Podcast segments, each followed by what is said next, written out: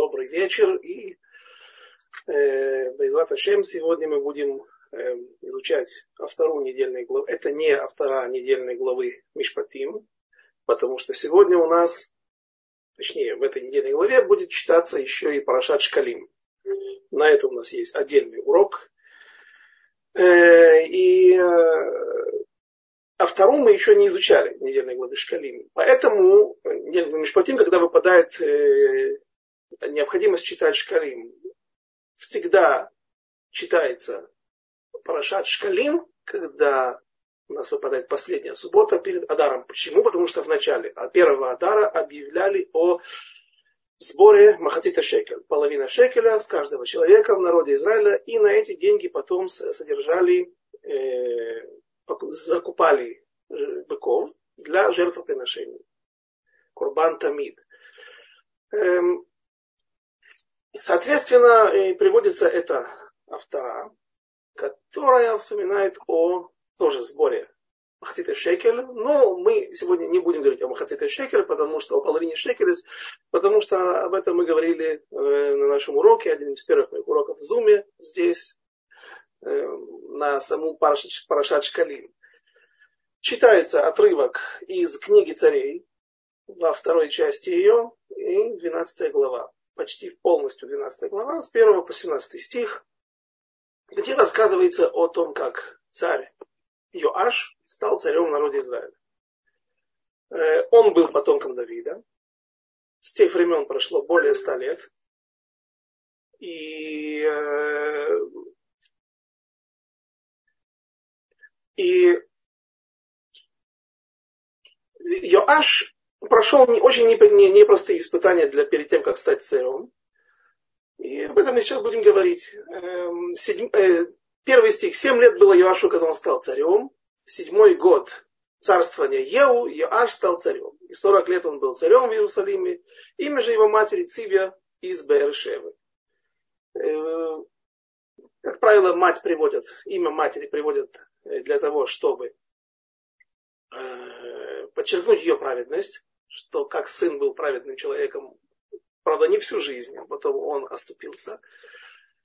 Но, как правило, вот все, все, что есть у сына, э, если приводится, ну, понятно, что он получает от отца, но если еще приводится мать, то значит и от матери. Иногда бывает, что известно, что отец нечестивец, как, например, было у Амона. У Амона был отец нечестивец, Менаше. Но, правда, Минаше, его отец, часть своей жизни, часть жизни был нечестивцем, а потом э, пришел к раскаянию и уже вроде бы Амону не было возможности учиться от него. И поскольку он был, э, отец его был уже в конце дней его нормальным человеком, после этого уже говорят, что это мама виновата в том, что он, э, царь Амон, стал нечестивцем. Э, и почему у нас приводится здесь Еву? Вспоминается Еву, когда в параллельном государстве, э, еврейском государстве, десяти колен, к власти пришел Еву, который уничтожил Ахава, уничтожил Ахава его жену нечестивую Аталию, то в это время уже, когда он правил, а он не смог создать сильную династию, которая будет сидеть на престоле, всего три поколения сидели после него, его сыновей, э, потому что тоже они не до конца уничтожили идолов, не до конца уничтожили э, жертвенные возвышения. Э, и в конце концов он, он тоже потерял свою власть. Но что интересно, подчеркнут, здесь подчеркивается, что Йоаш был от 7 лет, когда он пришел к власти, когда он сел на престоле. Что этому предшествовало? Этому предшествовало очень много событий, которые очень и очень э, были, э, то есть корнями уходят еще к временам царя Давида. И Давид, попав в одно из своих испытаний, которые он пережил в течение жизни, не совсем смог вынести, выйти из него с честью. О чем речь? Однажды Давид попал э, в тяжелой ситуации, когда его стал преследовать его тесть, царь Шауль. И Давид убежал от него. Его супруга, дочь Михаль, дочь царя Шауля и жена Давида, и там именно подчеркивается, что она не... И обратился, говорится все время в книге Шмуэля, и обратился царь Шауль к своей дочери Михаль, а, а она ему отвечает, и сказано, а Михаль, жена царя, жена Давида, ответила ему так-то и так-то. То есть она все-таки была на стороне Давида, а не на стороне э, отца. И она смогла ему помочь, помогла ему избежать этого э, захвата э, охранкой царя Шауля. И царь Давид отправляет, еще не, простите, не царь Давид, а зять царя Шауля Давид отправляется в изгнание, и э, когда он убегает, то он приходит, подходит к такому состоянию, когда у него уже не было ни возможности обороняться, потому что не было оружия. Он сбежал даже без, без меча, даже без ножа. Э, и теперь также у него нет еды, и, ахазо бульмус сказано там, то есть он уже был в, пред, в том состоянии, когда у человека нет сил дальше идти, и вот он у него перед ним была дилемма. Он мог пройти дальше. Э, как, в конце концов, он сможет достичь границ там, где властвовали князья Плештим. И филистимляне эти э, дали ему потом какое-то прибежище на какое-то время, даже думали, что он будет на их стороне воевать. Что, разумеется, против евреев, что, разумеется, не, не, не, не, не случилось. И вот Давид может убежать, а может пойти в город Нов и попросить там провизии у священников. Город Нов это сегодня поселение арабское, недалеко от Пизгацеев, а на тот, так называемое, это и был город Куланим, город Нов. То есть он двигался как раз в сторону запада, в сторону побережья, в сторону филистимлян, там, где власть царя Шауля уже не распространяется – и вот он голоден, он без оружия, и что делать? Пойти дальше и попасть в руки врага, потому что его настигнут, а если настигнут, то у него не будет, нет оружия, он даже не может обороняться. Или же зайти в город Нов и попросить там провизии, попросить еды, попросить воды, э, и таким образом подставить этих людей под серьезную опасность, потому что они не знают, какие там отношения сложные между зятем и тестем, между царем Шаулем и его зятем Давидом. Они думают, что в семье идиллия, в семье нормальные отношения. Царь Давид, зять, великий воин, побеждает, э, убивает больше всех врагов на каждом поле боя. И, разумеется, они помогают Давиду. И тем самым навлекая на себя опасность тем, что они помогли вроде бы как беглецу в лице царя от э, того человека, который гонится за ним, и, соответственно, они подпадают под статью. Какую статью Уголовного тронического кодекса? Статья эта называется Мурет Бемальхут. Человек, который поднимает бунт против царя. И она карается смертной казнью. Не обязательно нужно поднимать бунт э, с оружием в руках. Достаточно просто помочь человеку другому, который, которого ищет царь достаточно плюнуть в сторону царя, достаточно э, э, высказаться о нем пренебрежительно, этого всего достаточно для того, чтобы человека этого лишить жизни. На усмотрение царя. И, как правило, здесь говорится, что царь, который махаль, это квадо, царь, который э, простил свое оскорбление, он не может этого даже сделать. Есть, это обширная, большая судья в Вавилонском Талмуде, где наши все разбирают, когда можно, когда нельзя, там приводится ситуация, когда один царь уступил, едя на, э, на своей колеснице по дороге, уступил кортеджу с, э, с невестой, потому что сказал, у меня мой почет каждый день у меня, и всю жизнь, сколько я выседаю на престоле. А у нее, ее, ее, ее счастье, ее слава только один раз, ну, имеется в виду вот такой праздник, свадьба один раз в жизни. Поэтому и там сразу же начинают комментаторы разбираться, имеет ли он право это делать или нет. Если он сам это сделал, сам отказался, позволил кому-то э, немножко поправить его славу или его, его, его, его, его статус, это, может быть, и разрешается в такой ситуации. Но когда кто-то преднамеренно, без разрешения царя, выступает против него, оскорбляет его, даже сделал какие-то мелочи, казалось бы, без оружия в руках, это карается смертной казнью. Царь может наказать такого человека. И так и случилось. Давид зашел в город Куаним, город Нов, взял там хлеб, э, который вообще был предназначен для коинов, вообще-то за его поедание это карет, но там Давид был уже на, грани смерти голодной, поэтому ему это разрешалось. И взял меч Голиафа, который туда положил в свое время, когда поразил его, и э, принес в Нов для того, его для того, чтобы вот он свидетельствовал о том великом чуде, которое совершил Всевышний, когда Давид смог, слабый человек, 27 э, лет от роду, но в обычных габаритов, не как тот монстр, который был 3, где-то 3,20, да, так, так, так мы там высчитывали, 6 локтей и, и зерет.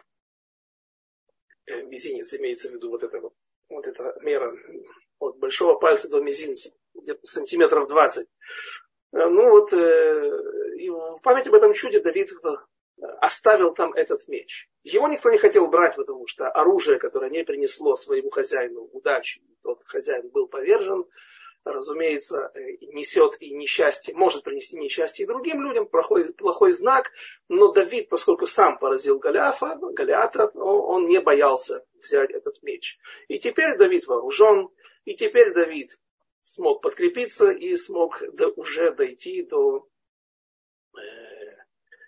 до безопасных мест, где, куда не распространялась власть царя Шауля. Царя Ахиша он скрылся из Гата. Где-то приблизительно территория современного Кирьят Гата, города израильского. Что после этого произошло?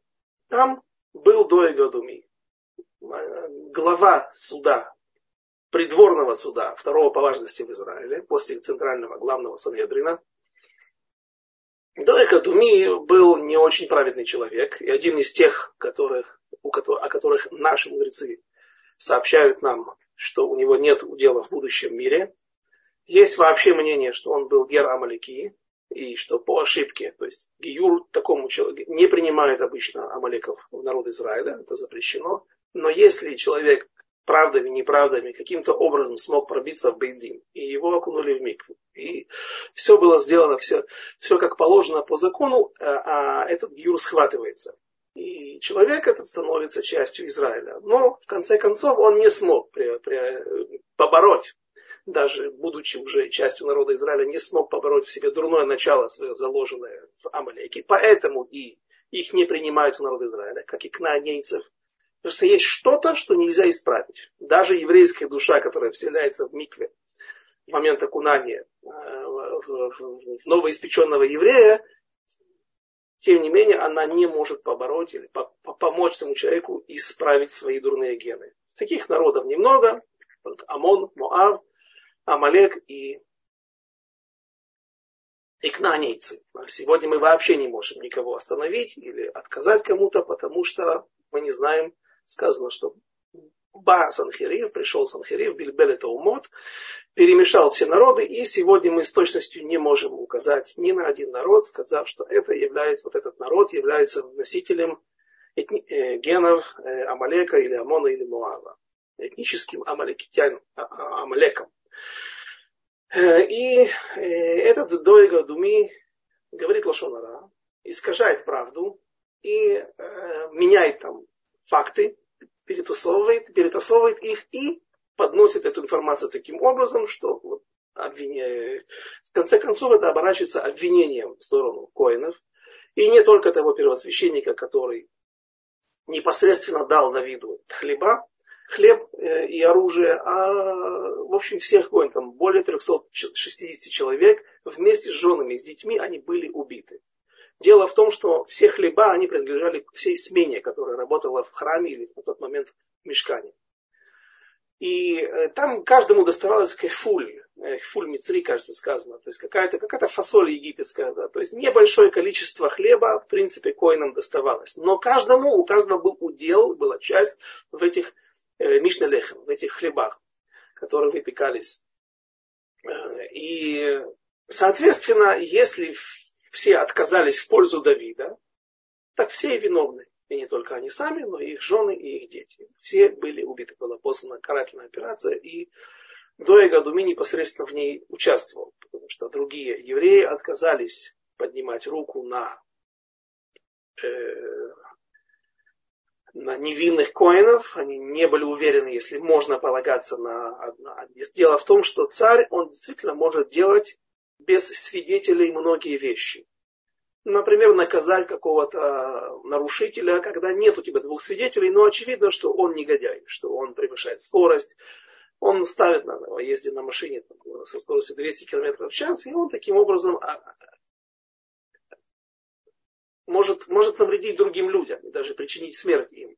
Он может дать ему штраф куда больше, чем обычно предписано законами в этом государстве. И так везде делать даже по, на, на основании одного свидетельства, э, одного свидетеля, которое в принципе не является свидетельством. Но кроме убийства, потому что убить человека это слишком большая ответственность. Для этого нужны коины, для этого нужны судьи, которые э, смухим, у которых есть смеха, которая тянется еще от времен Иошуа, от времен Моше, который возложил свои руки на голову Иошуа, и таким образом эта смеха передается, да, передавалась до какого-то момента дальше и дальше. То есть есть сета дишмая должна быть э, у этого человека, у, этого, у этих судей, и много-много-много других условий. И поэтому многие не, например, Авнер, сын Нера и Амаса, сын Етера, главнокоман... военачальники царя Шура отказались это делать. Доек же Адуми э, это сделал и казнил чуть ли не собственноручно. Есть мнение, что за что погибли сыновья, в конце концов, э, вместе с царем Шаулем. Говорят, что они тоже участвовали в этой акции, поэтому им тоже полагалось наказание. В общем, закончилась эта трагедия. И вот царь Давид, уже разделавшись, расправившись со всеми своими врагами, поставив весь Ближний Восток на колени, покорив все окружающие страны, вплоть до где-то до Ирака он дошел, и э, поставил, э, в общем, победил все, все арамейские государства. Их было четыре образования. Нинве, Дамеск, э, современная Сирия, современный Ливан, современный Ирак. Все эти места уже подчинялись Давиду, платили дань. И другие народы. И царь Шломо, его сын, не провел ни одной войны. Не было в этом необходимости. Люди, его, народы мира его боялись и уважали в том числе и благодаря Давиду, не только из-за его, благодаря его мудрости. И вот в какой-то момент, когда Давид э, думал, что у него уже спокойная старость приближается, Всевышний обращается к нему. Приходит к нему в пророчестве э, и спрашивает, до каких пор на тебе будет грех но коаним, всех коинов, которые священников и их семей, которые погибли в городе Нов. Ведь ты мог у тебя были, две опции. А, пройти мимо этого города и тогда, скорее всего, попасть в руки врагов, потому что ты был обессиленный и без оружия, сопротивляться было очень тяжело. Было бы тяжело в такой ситуации. Или же зайти в город и тогда подставить этих людей, что и произошло. Я тебе даю две опции. Тоже выбери. Или же ты попадешь в руки своих врагов, и, в этот, и теперь будешь самостоятельно выбираться из этой ситуации, выкручиваться. То есть э, это, это, это будет враг, который более, более сильный, чем ты. Но я дам тебе возможность. Э, ну, в общем, решай. Или же ты останешься жив. Я никаких испытаний тебе больше не пошлю. Но после тебя случится так, что после тебя не останется никого. То есть твои потомки будут уничтожены. Давид, разумеется, выбирает как и в других ситуациях, как, например, в конце, ближе к концу его жизни, э, Всевышний пошлет эпидемию. То есть он предложит Давиду тоже, что сделать, что ты хочешь. Придут враги на нашу страну. А он подумал, ну, если придут враги, я же последний буду, я буду сидеть в своем замке, в своем Акрополе, да, в городе. Даже когда возьму город, город у меня еще есть укрепленный замок мой. Э, в общем, я паду, скорее всего, последним. А возможно, и вообще не погибну, потому что сможем отбиться. Но первым, э, в такой ситуации царь страдает меньше, чем другие. Первые попадают под э, меч врагов периферия, потом другие города, пока, люди не, пока враги не подходят к самому дворцу. И здесь Давид понимал, что в такой ситуации он будет в более выгодном положении, чем его Э, его подчиненные, народ Израиля. И поэтому он выбирает эпидемию, наказание эпидемии. И здесь эпидемия, даже ты сидя в каком-то укрепленном замке, хайдак, какой-то микроб может залететь через окно и, в общем, не очень поможет тебе то, что у тебя есть укрепленные стены, оружие и охрана. Э, так и здесь Давид выбирает оставить свое поколение, оставить свои через много поколений до конца нашей, э, до конца дней. У нас есть сегодня Зера Давида, потомки Давида, а самому вступить в неравный бой с врагами. И испытание не, э, не заставило себя долго ждать. Давид, охотясь на оленя, увлекся за, погоней за ним. В этот момент ему было 54 года. И видно, что он был очень в хорошем кошере, в хорошем физическом, в хорошем физическом состоянии, потому что э, стрелять из лука мы не можем, из арбалета, из ружья. Пуля, пробивая органы внутренние, делает сразу же животное трефой. Поэтому его можно ловить какими-то силками, какими-то э, ну, э, сетями, ловушками или лосо а, с веревкой гнаться за, с петлей гнаться за оленями, попытаться его взять живым. И Давид увлекся погоней за и попал в, в место, где был, где поджидал его брат Голиаф. Один из четырех таких же монстров, которых родила э, Орпа, сестра Рут. Эм, и Ишби, так сказано, что был Ишби, и так его звали, Ишби в городе Нов, поймал Давида и Э, между ними завязалась схватка. У Давида в 54 года, а даже если бы не в 54 года, а в 27 лет, когда он поразил брата Ишби Галиафа, старшего братца, все равно не было шанса. Даже если бы он был и моложе, потому что э, такой гигант с ним тяжело справиться. Обычному человеку нормальной комплекции. Какой, каковой, какова была у Давида. И э, что произошло?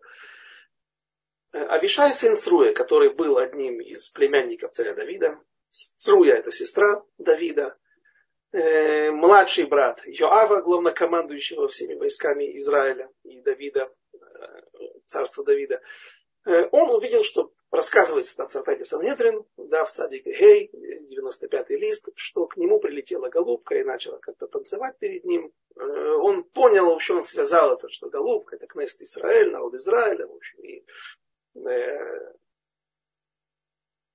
Давид возглавляет народ Израиля, и, в общем, он, наверное, в опасности. Он, что он сделал? Он взял преду, преда это мул, Э, это отдельная тема, сейчас не будем об этом говорить, почему наши праотцы не ездили на конях. Буквально одним словом, э, конь, он, это горделивое животное, хорошее животное. Но оно горделиво, оно несет с собой некую гордыню, и этим он может и наградить, в кавычках, своего хозяина, тот, который на нем горцует, который на нем ездит. Поэтому и Авшалом, сын царя Давида во время боя генерального, во время его э, по истечении полгода его бунта против царя Давида, там описывается, что он зацепился волосами за чащу леса, в котором э, Яар Эфраим, в Ефраимском лесу, который, кстати, колено Ефраимов было полностью на территории колена, современного Израиля, а бой произошел на территории современной Иордании. Но лес назывался Ефраим. Тоже интересный момент. И вот он захватил, зацепился волосами своими пышными за какой-то сук, за какую-то ветвь, и преда, мул под ним проехал, и он остался висеть в таком подвешенном состоянии. В общем, ездили на мулах, смесь лошади и э, если отец осел, то это называется лошак по-русски, а если э, нет, отец осел это мул, а мать кобылица. А если же отец эм, самец он конь, тогда называется, а, а его супруга это ослица, то тогда это называется лошак. Ну, у нас называется преда. В общем, э, он взял преду царя Давида, которая, как собака, по нюху привела Давида. Так описывается там. Он еще побежал, успел спросить у судей в Санедрине, если можно пользоваться такой ситуации, для, для, для спасения э, жизни царя Давида можно пользоваться вот, э, вещами царя Давида. Горцевать, ехать на коне его, и они ему разрешили. Во имя, во имя спасения. А обычно это, опять же, карается наказанием, потому что нельзя пользоваться вещами царя. И когда Авишай, или преда приводит Авишая, сына Цруи, на то место, где происходит вот это столкновение, бой между, поединок между Ишби, с младшим братом Голиафа, Голиата и царем Давидом, э, Давид э, останавливает Авишая, говорит ему не вмешивайся. Почему? Потому что вот такая ситуация. Я должен самостоятельно выбраться из этого испытания, ибо если я не смогу сейчас победить сам вы, решить свои проблемы самостоятельно, то тогда получается, что я не, вы, не вынес это испытание. Не взял, не, как бы не, не, не, не вошел, не, не прошел через все условия этого испытания. Соответственно, включается в силу тогда другой вариант, что от меня не останется ничего в этом мире. То есть не останется моих потомков. Не будет шломо, или будет шломо, но потом где-то в каком-то этапе э, обродется это шушелит, это династия, дома Давида. Авишай не мог смотреть на эту ситуацию, когда убивают на его глазах его, он был тоже одним из военачальников, но больше он фигурирует в книге царя, царя в книге э, пророка Шмуэля как э, личный телохранитель. Он всегда рядом, он всегда первый, кто реагирует на какие-то э, поношения в сторону Давида, на какие-то высказывания, на какие-то, на, на любые ситуации, которые там, э, в которых они оказываются. И он убил этого Галя, брата Галяфа Ишби.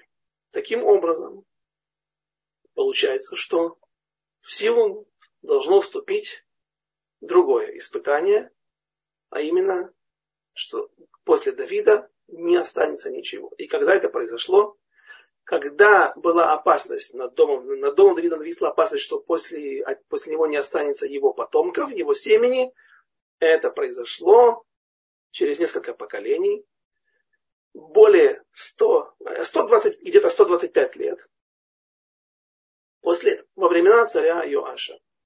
Царь Иоаш не был вначале царем, он был, значит, как у нас, давайте э, восстановим всю, всю эту, не иерархию, а всю эту цепочку. Да, Давид, после него на, на троне восседал Шломо, потом был их Шлома, сын, внук Давида, Рехавам, Потом был Аса, потом Йошафат, потом Ахазьяу, и после этого восьмое поколение это Йоаш. И в какой-то момент, а, был, был Йошафат, мы сказали, Йошафат, сын, сын Асы. Э, в какой-то момент, когда уже государство будет разделено на две части, а это произойдет уже во времена внука царя Давида, Рехавама, Э, на престоле в царстве северном окажется Ахав и его нечестивая жена Аталья. Дом Давида не оставит попыток объединить государство.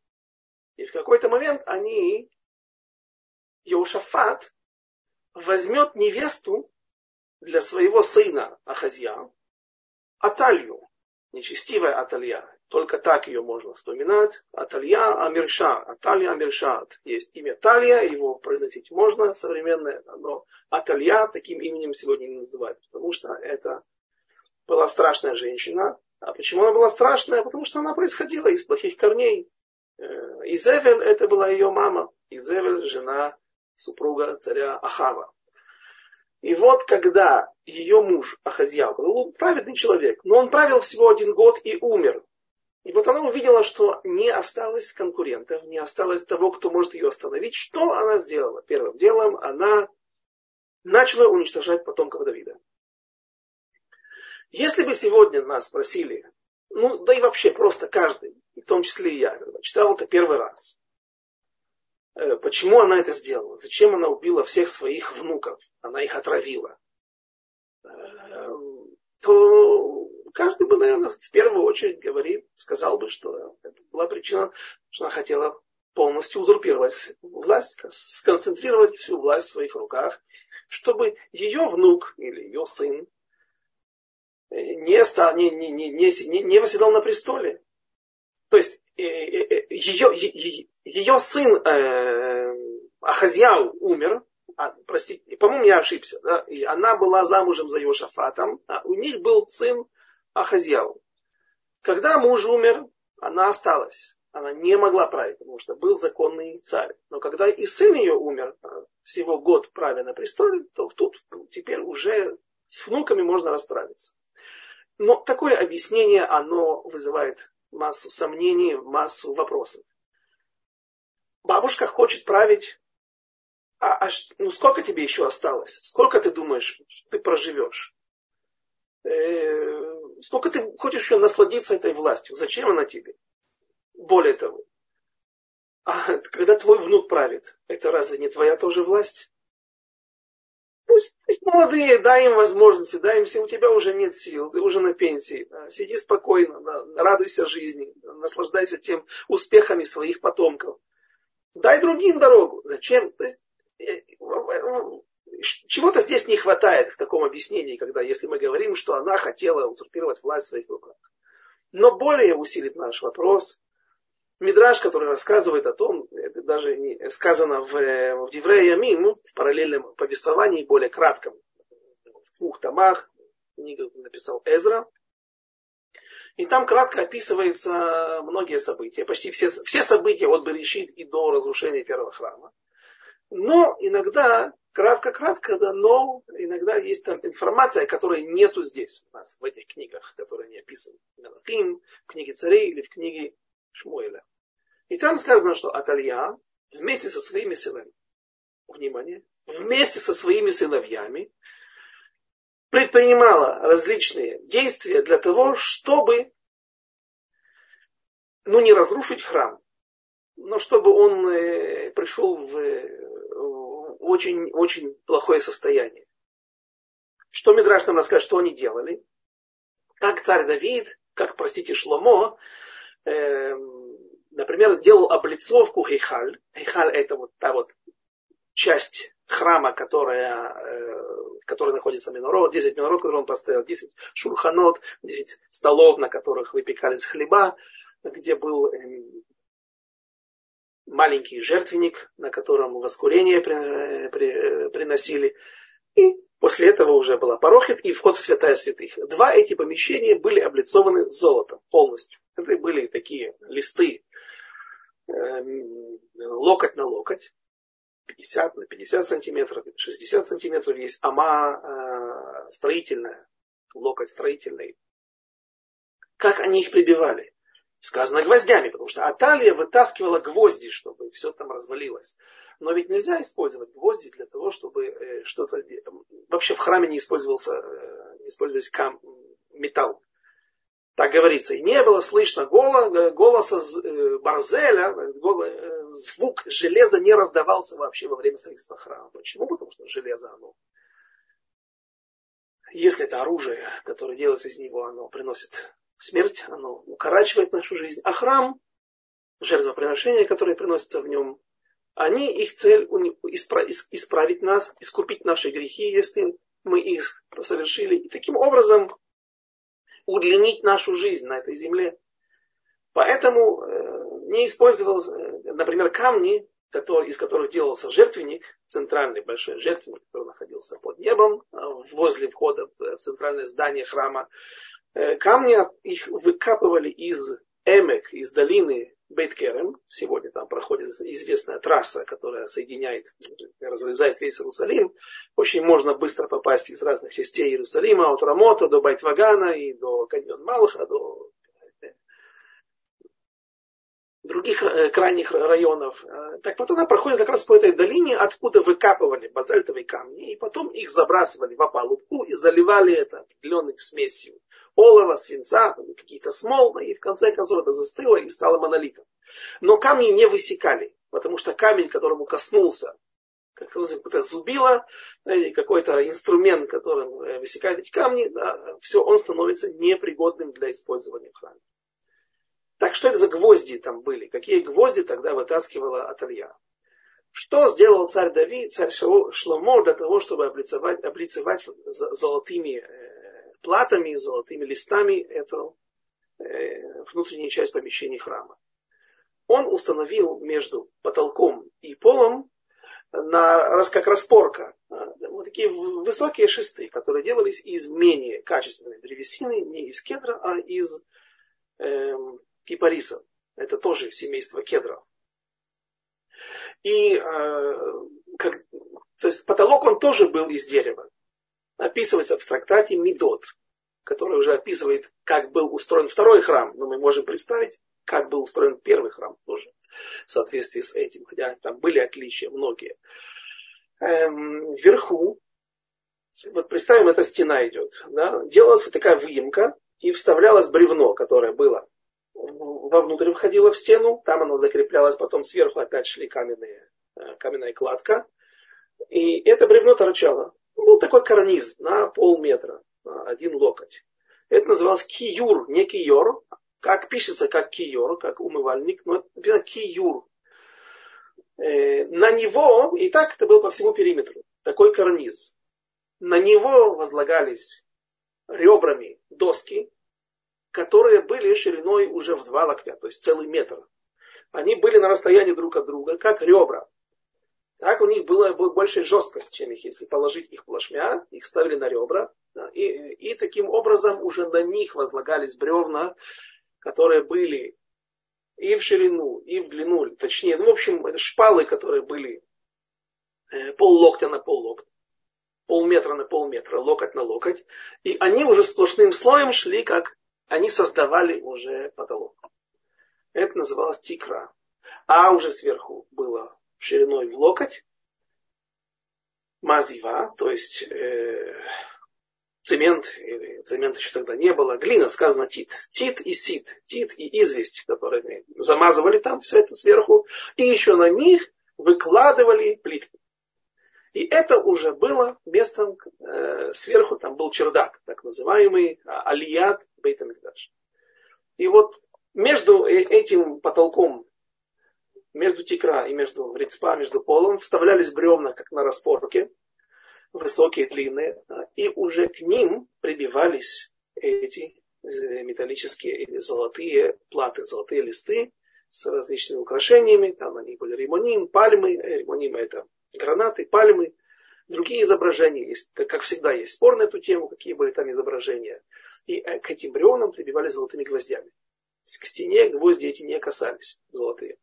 И вот Аталия написано со своими сыновьями, она вытаскивает эти гвозди, таким образом э, об, э, снимала все, э, все, все, эти, все эти украшения золотые, но также она и участвовала в разрушении, потому что в конце концов, наверное, она и эти бревна, эти, эти палки, эти доски она выдергивала, и в конце концов там и текра могла уже, потолок каким-то образом разрушаться. В общем, она участвовала непосредственно в разрушении храма. Но самое главное, что нам нужно здесь отсюда подчеркнуть, что у нее были сыновья.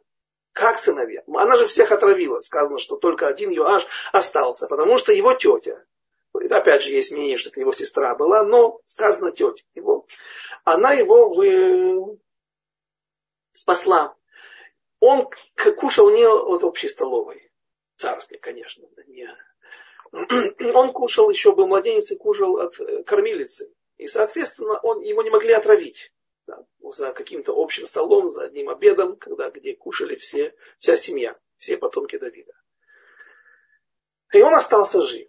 Но видно, что и еще остались другие потомки Давида, другие потомки его, ее, э, той, той же Аталии. Рада говорит, что это были чужие сыновья. Ну, то есть она изменяла своему мужу, что очень сложно с этим согласиться. Кто мы такие, чтобы спорить с Радаком, великим комментатором средних веков, из эпохи Решоним, но э, все-таки царица не может вести себя так вольно, чтобы это осталось не, безнаказанным и незамеченным. Хотя понятно, что ее можно в этом, можно понять Радака, нечестивая женщина была, что, что вы от нее хотите. Да. Но э, есть другое объяснение. Объясняют комментаторы, что идет речь о таких же законных потомках Давида. которые остались живы. А почему Аталья их не убила? Почему она их не отравила, как других? Кого она убивала, а кого нет? На основании чего она устраивала этот отбор? И объясняет таким образом.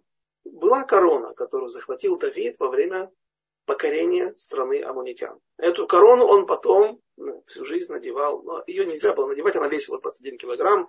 Почему 21? Талант. Там написано кикар. Там был кикар, у нее вес, там где-то талант, 21 килограмм приблизительно. А там был магнит у него устроен в изголовье его трона и э, спинке его трона. И таким образом как бы вставлял голову в эту корону и восседал на троне. А почему он ее взял? Почему он не сделал свою корону? Почему не пригласил своих ювелиров? Почему нужно брать? Наверняка там были изображения каких-то идолов. Ну или, по крайней мере, смысл был э, такой идолопоклоннический у нее, в нее заложен, когда ее создавали. Она была очень красивая, невероятно красивая. Объясняют наши мудрецы, что Давид, победив амунитян, видел в этом, в победе над амунитянами, видел особую победу. Победу над Ецерара, над то есть какое-то исправление мира. Мир стал лучше, потому что другие народы, они поклонялись каким-то идолам, которые являются посредниками. Э, каким-то какие-то стихии, э, светила, силы в мире. А Амон поклонялся непосредственно Нахашу. У них даже на мечах был выгравирован змей, я уже не раз упоминал во время наших уроков. И когда Давид побеждает амунитян, он видит в этом особенную какую-то силу, которую он, или особенное исправление, которое принес в мир. И обратите внимание, единственное, все потомки, которые остались от него, они были от Шломо. А Шломо от кого произошел? Или Шломо от кого произведет на свет Рехавама, своего сына и продолжение династии царя Давида? Вот на Амамунитянка. Вот не нашлось больше лучше еврейки в мире, какой-нибудь дочери Роши Шивы, да, или какого-то Гдоля Дора, какой-то женщины Миюхесет, нужно было взять амунитянку давка. Да? А это нам объясняет все, то, что мы сказали э, прежде всего. Давид и в этом видел исправление, поскольку победа над Амоном это особая победа над, над силами зла в мире, и мы не знаем, насколько мир стал лучше, но он точно стал лучше. Давид ошибался. Он думал, что он со всеми исправил мир, и теперь можно уже тысячу жен взять Шломо, это его была идея. Э, абсолютно легко можно это доказать. Э, это не идея Шломо была, все, все, это, все эти процессы запустил Давид. Но очевидно, что в любом случае было исправление.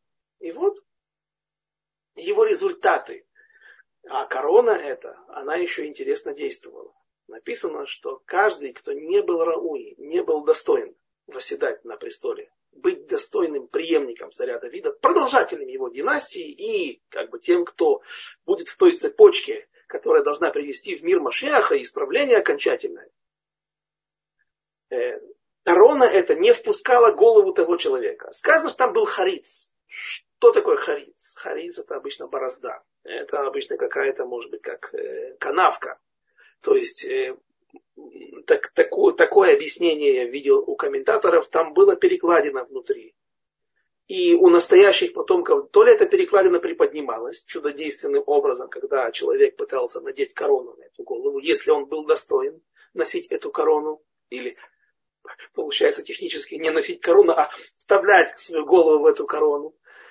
Или же она не пускала. Написано, что Адония, история, которая описана в самом начале книги царей, последние, там, первые две, две главы, еще в первой главе говорится о Давиде, и там сказано, что Давид был еще жив, и Адония пытался, возгордился и пытался э, сам себя воцарить на престол. Многое, многие, большая часть знати была на его стороне, первосвященники, военачальники, и, но нам источник мы, мы, мы знаем еще кое-что, нам мудрецы раскрывают, что по ночам он пробирался в, кор, в коронный зал, э, где происходят инаугурации, где выседают на престоле, и где приемы проходят, э, и пытался вставить свою голову в эту корону, и написано, что «Ло хайта холамто» она, его не, она ему не подходила, не пропускала его, его голову. То ли этого харица, то ли канавки этой в голове у него не было, какой-то борозды, такое углубление посередине головы. То ли есть мнение, что это тоже такой в виде карниза выступал какой-то, что-то на голове, то есть корона как бы садилась вот точно, то есть верхняя часть головы входила, а потом она а, а, останавливалась, восседала на, на, на, на каких-то выступах головы. В общем, очень, очень интересно, это какая же была форма головы у Давида и его потомков, но Аталья, очевидно, вот этой короной проверяла тех, кто готов, кто, кому, кто может быть царем, допустим. Йоаш погибнет, значит, есть другой потомок. Значит, кто из них есть там? Восемь детей у, его, у, ее, у ее сына, восемь внуков. Да? Кого она, кого убивать, кого нет. Она проверяла этой короной. И поэтому те, которые остались с ней, они потом ей помогали разбирать храм, разламывать храм, портить его. И Юаш был спасен. Он спасен, где он находился.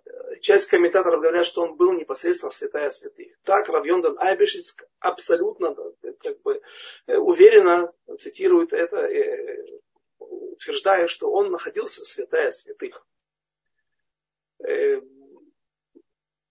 большая часть комментаторов говорят, что он находился в помещении на святая святых. Это еще большее помещение. То есть э, место, куда можно было подняться в боковых, по боковым лестницам, которые находились в, в, в толщине стен храма. И туда поднимались всего раз в 7 лет. Понятно, почему с одной стороны, шесть лет его держали там, а на седьмой год, зная, что туда могут подняться и устроить, что? Для чего поднимались туда раз в семь лет? Туда поднимались для того, чтобы проверить, не пошли ли трещины. Вот, в Израиле это сейсмическая зона. Здесь иногда бывает землетрясение я уже одно пережил здесь. Пережил, ничего не произошло, никаких было, не, не было никаких проблем, да, но лет 15 назад в Израиле, в Иерусалиме, мы сидели в Койле и почувствовали, как гром гремит. Вот грохот от трясущейся земли. Сначала подумали, что это какая-то гроза, а потом поняли, что это землетрясение. И многие рванули сразу же к э, выходу. А сейчас эм, инстанции строители, которые отвечают за, за, за здание, требуют всегда, чтобы было два выхода. Как минимум два выхода из, из любого бейт-мидраша, из любой ешивы, из любой синагоги. Везде есть обязательно еще одна дверь, чтобы люди могли быстро выбежать. Но а интересно, что я увидел, что э, как раз передо мной, где-то метров десяти от меня сидел впереди и учился Рав Полищук, Равигаль Полищук, один из моих учителей. Эм, и он вскочил на месте и произнес благословение на, на, на, на гром, на, на землетрясение. Кто-то в панику сразу впадает, а кто-то э, сразу использует эту ситуацию для того, чтобы заработать еще одну заповедь, а потом уже смотреть, есть ли необходимость в бегстве или нет.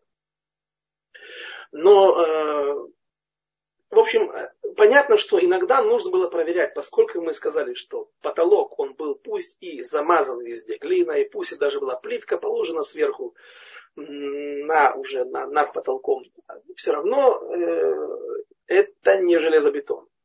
И нужно проверять. И вот раз в 7 лет поднимались по этим боковым комнатам, через боковые комнаты, по лестницам винтовым, которые там были, и, и проверяли бедекабайт. То есть делали проверку на не поломалось ли там что-то, не пошли ли трещины, не нужно ли ремонтировать. Более того, иногда пред, преднамеренно разбирали потолок для того, чтобы потом спустить вовнутрь святая святых сверху коинов, которые еще и были мастеровыми, чтобы они могли отремонтировать это все. Э, они опускались как в лифте на веревке, и у них была только там, где сторона двери, не было ничего, не было двери, и их опускали вот э, рядышком со стеной, чтобы они не могли посмотреть влево, вправо на святую святых, то есть на, э, ну, в общем, чтобы не погибли. Потому что им не положено, они не первосвященники. И они проверяли стены, смотрели, если все там нормально. И говорят даже, сказано в трактате Тамид, что это место было более святым, чем святая святых, потому что в святой святых заходили раз в году, в Йом-Кипур, а в, свято, а вот в этом э, Алият Бейтамикдаш, а в этот чердак, очень э, хорошее слово подходящее, да, туда поднимались раз в семь лет. И там находился Йоаш. Там его держали. И к семи годам, когда уже его могли обнаружить, так можно тоже сказать, так логично сказать, что они знали, что уже теперь подходит время, его могут обнаружить, пришло время воцарить его на престол и сбросить нечестивую Аталию. Но Равьонтон Айбешец, он говорит иначе. А, я уже сказал, что он считает, что его держали святая святых, но для нас это не имеет значения. Он говорит, почему до шести лет, шесть лет его держали, а на седьмом году его вывели оттуда. Он говорит, что дурное начало в человека вселяется в момент его появления на свет. И оно развивается в течение семи лет. Э, настоящий Ецер, а Ецертов приходит к человеку 13 лет. И оттуда есть многие э, не комментаторы, а Даршаним говорят, да, ну вот мы даем как бы, посмотрите, насколько Ецерара легко его победить. Ну, нелегко, да, но мы не боимся его. Даем ему фору, беги 13 лет впереди. Мы тебя настигнем и э, победим и исправим свое дурное начало. Вот. Но к семи годам совершенно развивается уже как беременность у змей. Все, наверное, слышали этот момент, что у змеи беременность протекает в течение семи лет. Почему? Очевидно, как наказание такое. Да? И вот в 7 лет, как раз к 7 годам у человека уже появляется некий сехель, какой-то уже уровень, когда он может разделять между добром и злом.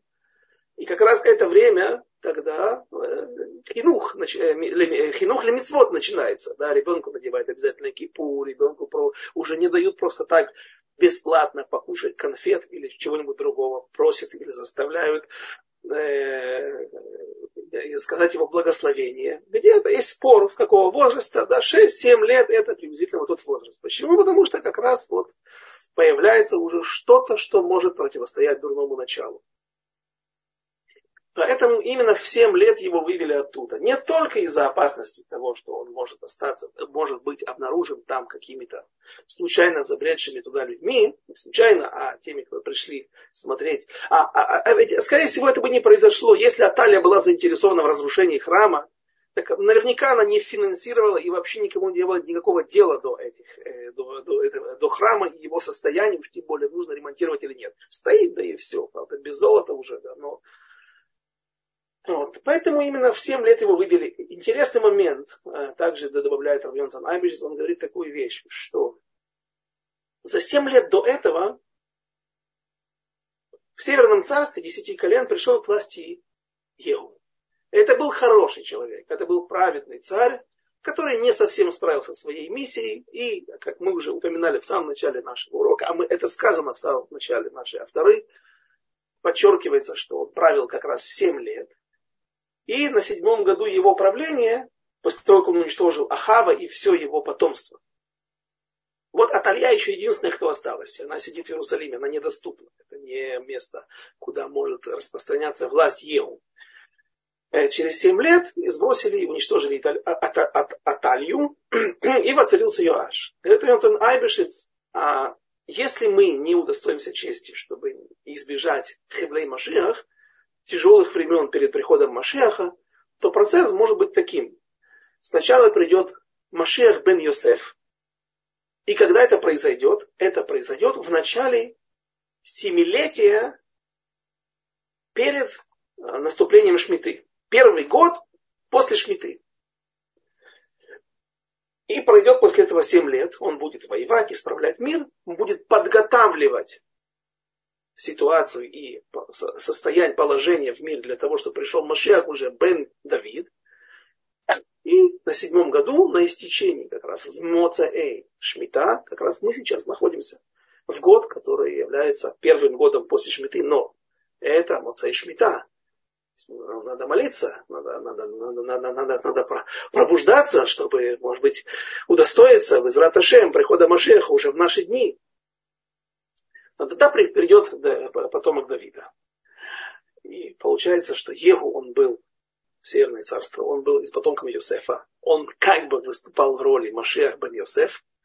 А Йоаш пришел к власти уже на седьмом году, как раз на исходе Шмиты.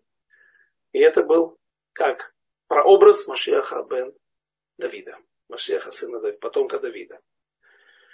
Э, что дальше произошло? Дальше вся автора посвящена тому, как они собирали деньги. От кого-то они брали деньги для того, чтобы ремонтировать храм, то, что он творила Аталья. Смотрите, эм, э, от момента постройки храма и до воцарения Йоаша прошло 125 лет. После этого от Йоаша и до Ешаяу, следующий Бедекабай, следующий известный ремонт храма, восстановление разрушений, восстановление каких-то там какого-то, какой-то амортизации, произойдет больше 200 лет. То есть мы видим, что можно без ремонта и 200 лет простоять. А тут всего 125 лет. Что это означает? Вот, Аталья, она, она, она стала причиной того, что понадобилось вот это вот, э, э, этот капитальный ремонт, назовем его так. Но деньги не брали от всех. Почему? Потому что здесь говорится в четвертом стихе, но жертвенные возвышения не были упразднены. Народ еще приносил жертвы и совершал воскурение на жертвенных возвышениях. И были люди, которые не могли удержаться от того желания приблизиться к Всевышнему даже запрещенным методом. Ведь когда построен храм, все жертвенники запрещены. И жертвы можно приносить только в храме. А жертвенники эти остались в каждой деревне, на каждой высокой горе. Они были кошерными жертвенниками. Когда-то на них можно было приносить жертвы во времена Давида, до него, во времена судей. И евреи, не имея возможности быстро прийти в храм, находясь в момент какого-то пробуждения духовного, они часто не выдерживали и приносили жертвы на этих жертвенниках во имя Всевышнего, нарушая, получая карет за это, уничтожая целое состояние быка зазря. Вот. Но известно было, что народ грешил этим, и Йоаш поэтому требует, чтобы не брали у всех людей подряд деньги на строительство храма, а только от кошерных людей. Что коины только у своих знакомых, которые знают, что они, известно о них, что они приличные люди, все соблюдают правильно и не делают никаких нарушений, только берут у них. Так говорят Мошера Бейну, объявляя сбор, который описан в книге Шмот в недельной главе Ваякэль, он, это в Зоре сказано, там в стихах этого не видно, но Зор объясняет, что Моше уже в этот раз не брал золото на мешкан от Эреврав, который уже отличился тем, что стал главной причиной создания золотого тельца. Так и здесь Йоаш не брал от тех Баалей, Бамот, тех людей, которые приносили жертвы в запрещенных местах, а только от правильных, кошерных людей. Э, наше время подошло к концу. Вот э, вкратце, что можно было рассказать о тех событиях, которые происходили с нашими праотцами. Э, и я желаю, чтобы мы, Безат Ашем, удостоились прихода Машиаха, которым не смог стать Юаш, а мог бы и должен был, чтобы мы удостоились всех избавлений, здоровья всем и Безат всего хорошего и до следующей встречи через неделю. Живем у нас будет другая интересная автора из четырех паршиот.